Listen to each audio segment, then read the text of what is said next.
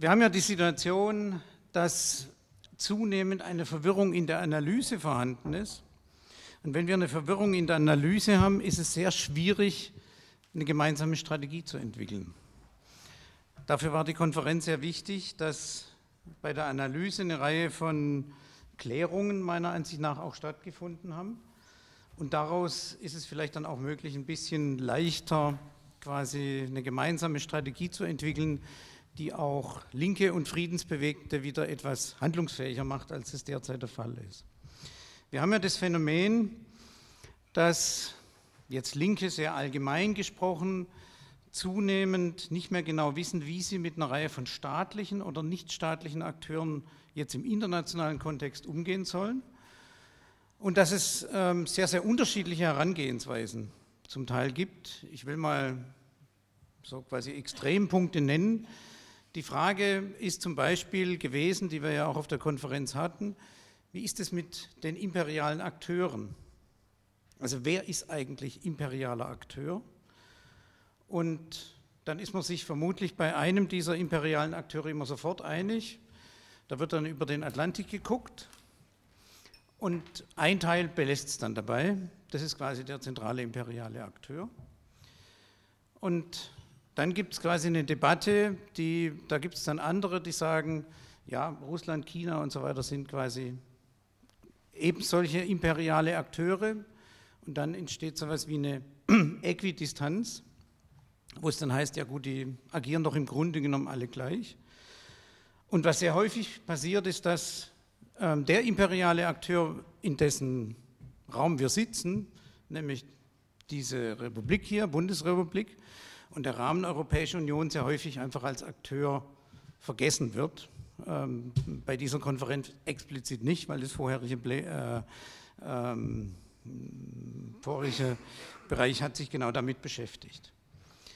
Ich will in diesem Kontext einfach mal einen Vorschlag machen für so eine Art Handwerkszeug, ähm, weil ich glaube, dass eine ganze Reihe von Problemen, warum wir so wenig Widerstand gegen diese ähm, globale Militarisierung und die Militarisierung hierzulande haben, darin liegt, dass wir im Grunde genommen äh, eine Debatte darüber führen, wogegen richten wir uns eigentlich. Und ich könnte mir vorstellen, dass der Vorschlag eine kleine Lösung sein könnte.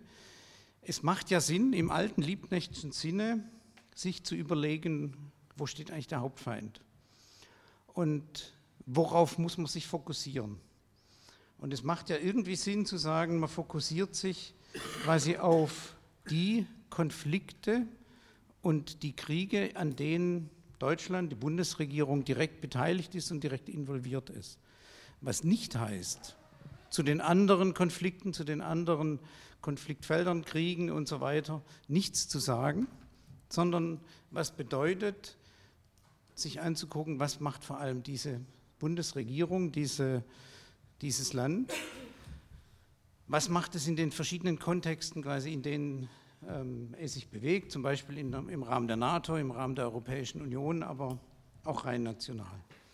Ich glaube, wenn man mit dem Instrument rangeht, ähm, hat man den großen Vorteil, dass man in keine dieser vielen aufgestellten Fallen läuft, sondern dass man tatsächlich quasi sich ähm, also Positionen entwickeln kann, die dann vielleicht auch ein bisschen wirkmächtiger werden, als wir das im Moment haben. Es gibt eine ganze Reihe von Bewegungen in verschiedenen Ländern. Wir haben äh, das Beispiel Tunesien gehabt, wir haben das Beispiel Ägypten gehabt, ähm, wo gerade eine ganze Reihe von Protestbewegungen laufen ist im Iran. Und es ist innerhalb ähm, einer breit gefassteren Linken völlig unklar, wie man sich quasi zu solchen Bewegungen jeweils verhalten sollte. Auch da hilft vielleicht dieses, dieses Instrument, was ich angeboten habe.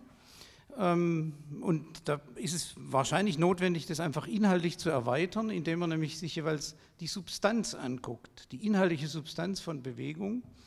Und natürlich gibt es zunehmend reaktionäre Bewegungen, also Bewegungen, die eine Entwicklung hin quasi zu reaktionären Gesellschaftsmodellen fordern. Und also macht es immer Sinn, sich konkret anzugucken, was sind eigentlich solche Kernforderungen von solchen Bewegungen. Und ähm, das ist zum Beispiel, wenn man das ähm, konkrete Beispiel Iran nimmt, sehr spannend, weil das eine ähm, relativ gemischte Geschichte ist. Da gibt es offensichtlich ähm, sehr starken sozialen Impuls. Da gibt es aber auch offensichtlich, wenn man sich anguckt, wo das gestartet hat, so dass das ähm, durchaus sehr reaktionäre Positionen sein können. Das heißt aber, dass das, was passiert hierzulande der Linken, dass man sich dazu nicht verhält, ist natürlich auf jeden Fall falsch. Und dann ist sehr häufig so diese, diese Reaktion, die, ja, die wenden sich ja gegen jemand, der gegen den großen imperialen Akteur ist, also der Feind des Feindes. Und dann wird er manchmal gleich zum Freund gemacht. Und hm? Venezuela zum Beispiel, oder? Wen? Venezuela? Würde mir jetzt in dem konkreten Kontext nicht einfallen, sondern ich habe es jetzt gerade versucht, am Beispiel Iran zu beschreiben dass es dann so heißt, dass äh, dort Protestbewegungen, die würden ja quasi nur einem Regime-Change, wie ihn die USA wollen, direkt nützen. Ähm, und die Frage ist quasi, ist es nicht tatsächlich auch ein sozialer Kampf vor Ort?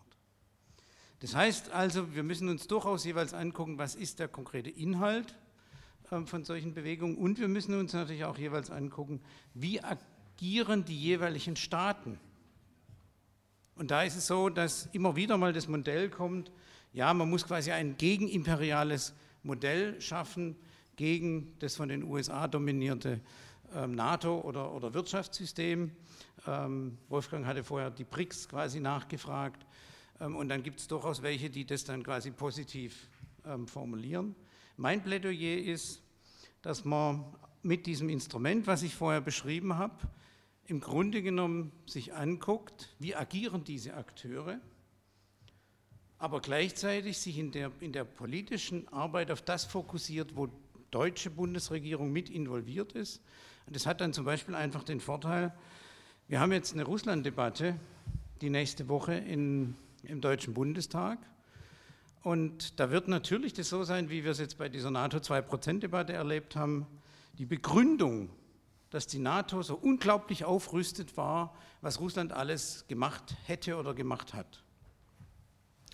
Es war dann nicht mehr die Rede davon, was das eigentlich konkret bedeutet bei der NATO selbst, sondern quasi die Begründung hat alles im Grunde genommen legitimiert, dass da ein absolutes Missverhältnis ist und dass die NATO um ein Vielfaches mehr aufrüstet als Russland und so weiter, spielte in so einer äh, Debatte gar keine Rolle, sondern quasi die sind böse, also dürfen wir entsprechend aufrüsten. Mit dem Ansatz, den ich vorschlage, heißt es, dass man sich anguckt, was bedeutet so eine Aufrüstung direkt hier für Deutschland. Und da stelle ich eine ganze Reihe von Entwicklungen fest, ähm, über die, über die wir uns mehr kümmern müssen.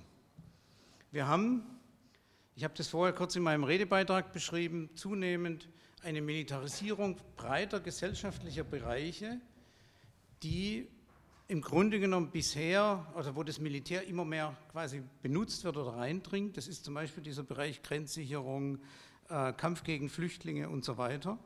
Das ist aber auch umgekehrt so, dass, man zunehmend, dass die zunehmend die Bundeswehr im Inneren ähm, Stück für Stück eingesetzt werden soll und das ein fließender Prozess ist.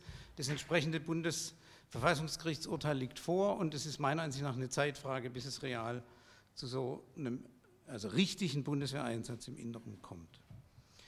Und dann haben wir die Situation, dass wir, wir haben jetzt 15 laufende Bundeswehreinsätze, die mandatiert werden vom Deutschen Bundestag. Aber es ist zum Beispiel so, dass es Bundeswehreinsätze gibt, die sehr umfangreich sind, über die der Deutsche Bundestag überhaupt nicht mehr abstimmt. Der größte davon ist der Einsatz in Litauen.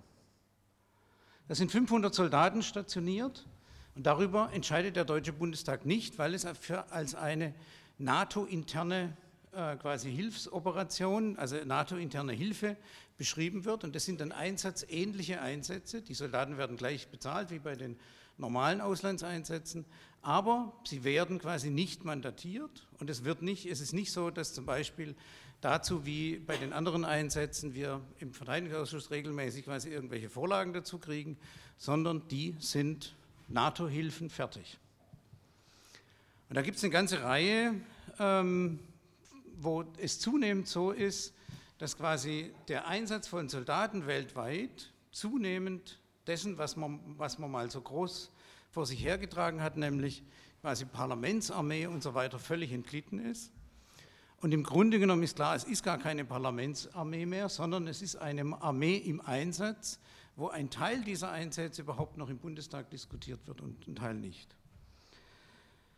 Dann haben wir diese Entwicklung, die sehr viel zu tun hat mit dem, was vorher äh, beschrieben wurde von Christine und Lühr. Ähm, es findet eine Aufrüstung statt bei der Bundeswehr und da vielleicht noch mal kurz eine Erläuterung, wie das mit diesem 2-Prozent-Ziel bei äh, der Koalitionsvereinbarung oder bei der Sondierungsvereinbarung jetzt gelaufen ist. Ähm, Sie haben offensichtlich vereinbart, dass Sie, dass Sie das Ziel weiter anstreben.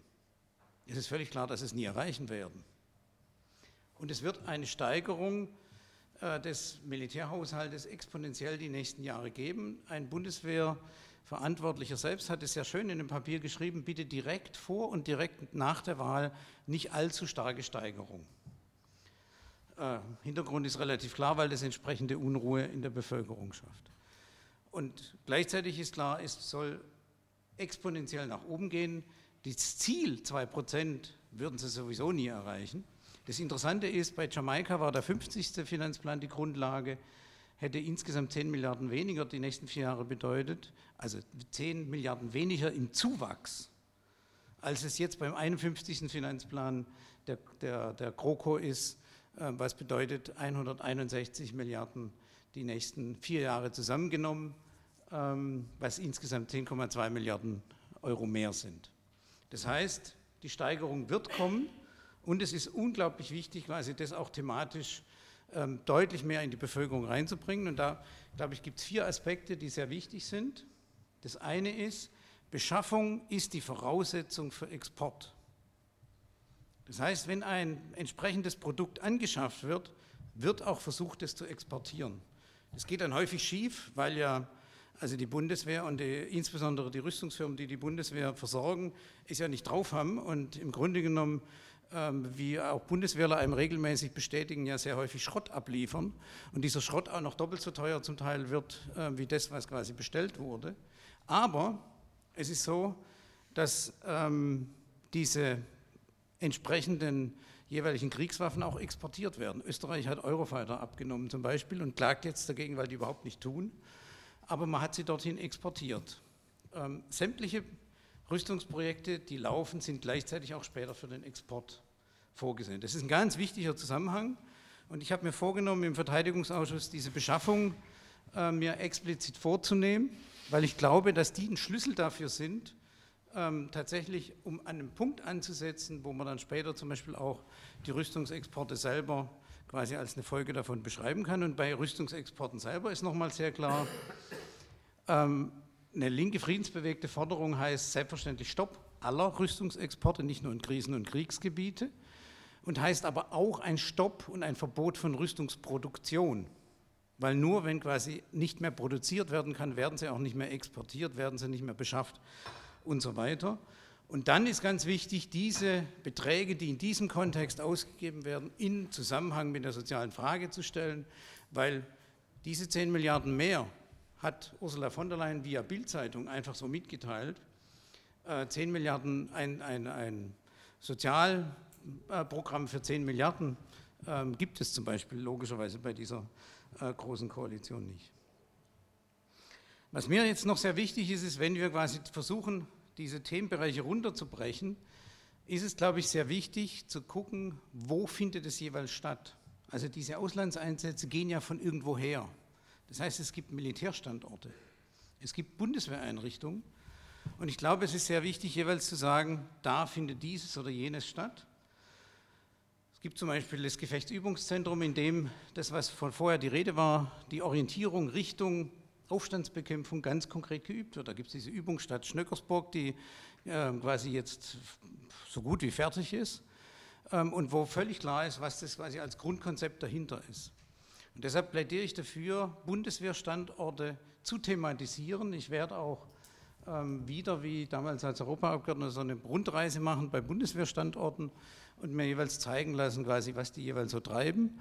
Und ähm, ich glaube, dass es auch gut ist, wenn Friedensbewegung sich jeweils mit den Standorten, die direkt vor Ort sind, äh, konkret beschäftigt, mit der schönen Formel, der Krieg beginnt hier, nämlich da konkret wird er quasi in dem jeweiligen Standort wird er entweder konkret vorbereitet oder die Soldaten werden dort entsprechend hingeschickt. Das Gleiche gilt natürlich für den militärisch-industriellen Komplex als Gesamtes. Ähm, wenn entsprechende Rüstungsfirmen vor Ort sind, kann man die wunderbar thematisieren und kann sagen, ähm, die und die Firma stellt dieses und jenes her. Und äh, zum Beispiel jetzt gerade eben bei den äh, Leopard 2 Panzern in Kassel äh, kann man konkret sagen, da kommen sie her. Die Türkei hat sie quasi importiert aus Deutschland, jetzt werden sie gegen die ähm, Zivilisten und gegen die IPG-Leute eingesetzt in Syrien. Das heißt, deutsches Geld, deutsche Waffen töten tatsächlich direkt da vor Ort. Das kann man konkret in diesem Fall einfach nachweisen. Das sind dann auch die Auseinandersetzungen, wo wir tatsächlich auch wieder eine gewisse Dynamik hinbekommen. Und dann ist ja die Friedensbewegung an sich eine wunderbare Einrichtung, weil ähm, es dort eine ganze Reihe von Organisationen und Menschen gibt, die versuchen, sich zu koordinieren oder auch nicht. Und wir im Moment die Situation haben, dass durch eine schon seit ein ähm, paar Jahren ähm, sich hinziehende Debatte im Grunde genommen die Wirkmächtigkeit sehr gelähmt wird. Weil ein Teil innerhalb der Friedensbewegung ähm, beschlossen hat, mit dem, was dem Phänomen, was damals aufgetaucht ist, mit Montagswachen, Mahnwachen, dass man mit zentralen Akteuren da zusammenarbeitet, hat jetzt zu einer Reihe von Aktionen geführt, wo tatsächlich auf Aktionen der Friedensbewegung auch mit Menschen, die mit Menschen zusammenarbeiten, die ähm, eindeutig nach rechts offen sind, äh, zusammengearbeitet wurde. Stichwort Daniele Ganser, Ken Jepsen und so weiter. Und es tatsächlich zu einer Lähmung, die gesamte Debatte darüber hat zu einer Lähmung quasi der Aktionsfähigkeit der Friedensbewegung geführt, wo ich mit anderen immer wieder dafür plädiere, bitte lasst die Zusammenarbeit mit Leuten, die nach rechts offen sind und die mit Akteuren, ähm, also arbeitet nicht mit Akteuren zusammen, die bewusst auch nicht nur eine linke Klientel, sondern auch eine rechte Klientel bedienen. Das ist eine Debatte, die weiterhin in der Friedensbewegung läuft. Ich hoffe, dass ähm, die Entwicklung dort endlich dann mal so ist, dass man so eine Zusammenarbeit lässt. Und dann glaube ich auch, dass man wieder ein bisschen mehr Wirkmächtigkeit erreicht. Und man erreicht die, wenn man genau auf diese Punkte fokussiert, wo jeweils Einrichtungen sind, von denen jeweils äh, Krieg ausgeht. Und wir haben natürlich zum Beispiel im Bundestag die Pflicht, äh, die entsprechenden Informationen ähm, quasi rauszubekommen, ähm, wo wird wie viel Geld in welches von diesen entsprechenden Rüstungsprojekten reingesteckt und dieses dann in ganz konkreten quasi Kontext zu stellen halte ich für einen ganz wichtigen Ansatz. Ich glaube, wenn man so vorgeht, kriegt man durchaus eine Dynamik hin. Ähm, und es zeigt sich, ähm, dass durchaus ähm, es das eine oder andere in so einem Kontext auch verhindern kann. Es sollte zum Beispiel in der badischen Stadt Lahr eine Munitionsfabrik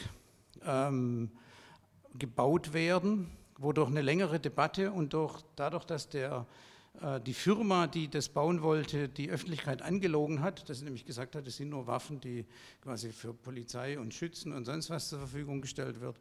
Es stellt sich dann raus, dass das überhaupt nicht der Fall ist, sondern dass die natürlich auch in den Export gehen und so weiter. Ähm, und dann hat am Ende der dortige Gemeinderat entschieden, dass er entsprechend diese Munitionsfabrik dort nicht haben will und die ähm, haben dann als Firma entschieden, Deutschland ist uns zu schwierig mit so einem Projekt, wir machen das jetzt nicht. Das ist immerhin ein Erfolg und zeigt, dass wenn man so etwas ganz konkret thematisiert, dass man durchaus quasi was hinbekommen kann. Und deshalb geht mein Plädoyer dahin, sich bei den Konflikten die Gemengelage sehr genau anzugucken, zu gucken, wo ist die deutsche Involvierung, die genau zu thematisieren und die dann runterzubrechen vor Ort entsprechend, äh, insbesondere in Bezug auf Rüstungsfirmen und Bundeswehr. Und dann kriegen wir, glaube ich, eine neue Dynamik innerhalb der Friedensbewegung hin, die dringend notwendig ist. Weil wenn ich mir quasi die Prioritätensetzung angucke, die diese große Koalition macht, ist relativ klar, der Sozialabbau wird weitergehen und gleichzeitig wird man unglaublich aufrüsten und ähm, das ist was, wo man direkt in Gegensatz stellen muss und wo man mit den Leuten dann ins Gespräch kommen will, äh, sollte. Wollen die das? Wollen die tatsächlich quasi so eine Aufrüstungskoalition? Und da kann man vielleicht mit dafür sorgen. Ich erhoffe mir ja, Zeiten der großen Koalition sind auch immer Zeiten, wo außerparlamentarische Bewegungen stark sein können. Vielleicht bekommen wir das hin in diesen vier Jahren, dass wir starke außerparlamentarische Bewegungen gegen diese Aufrüstungskoalition hinbekommen. Vielen Dank.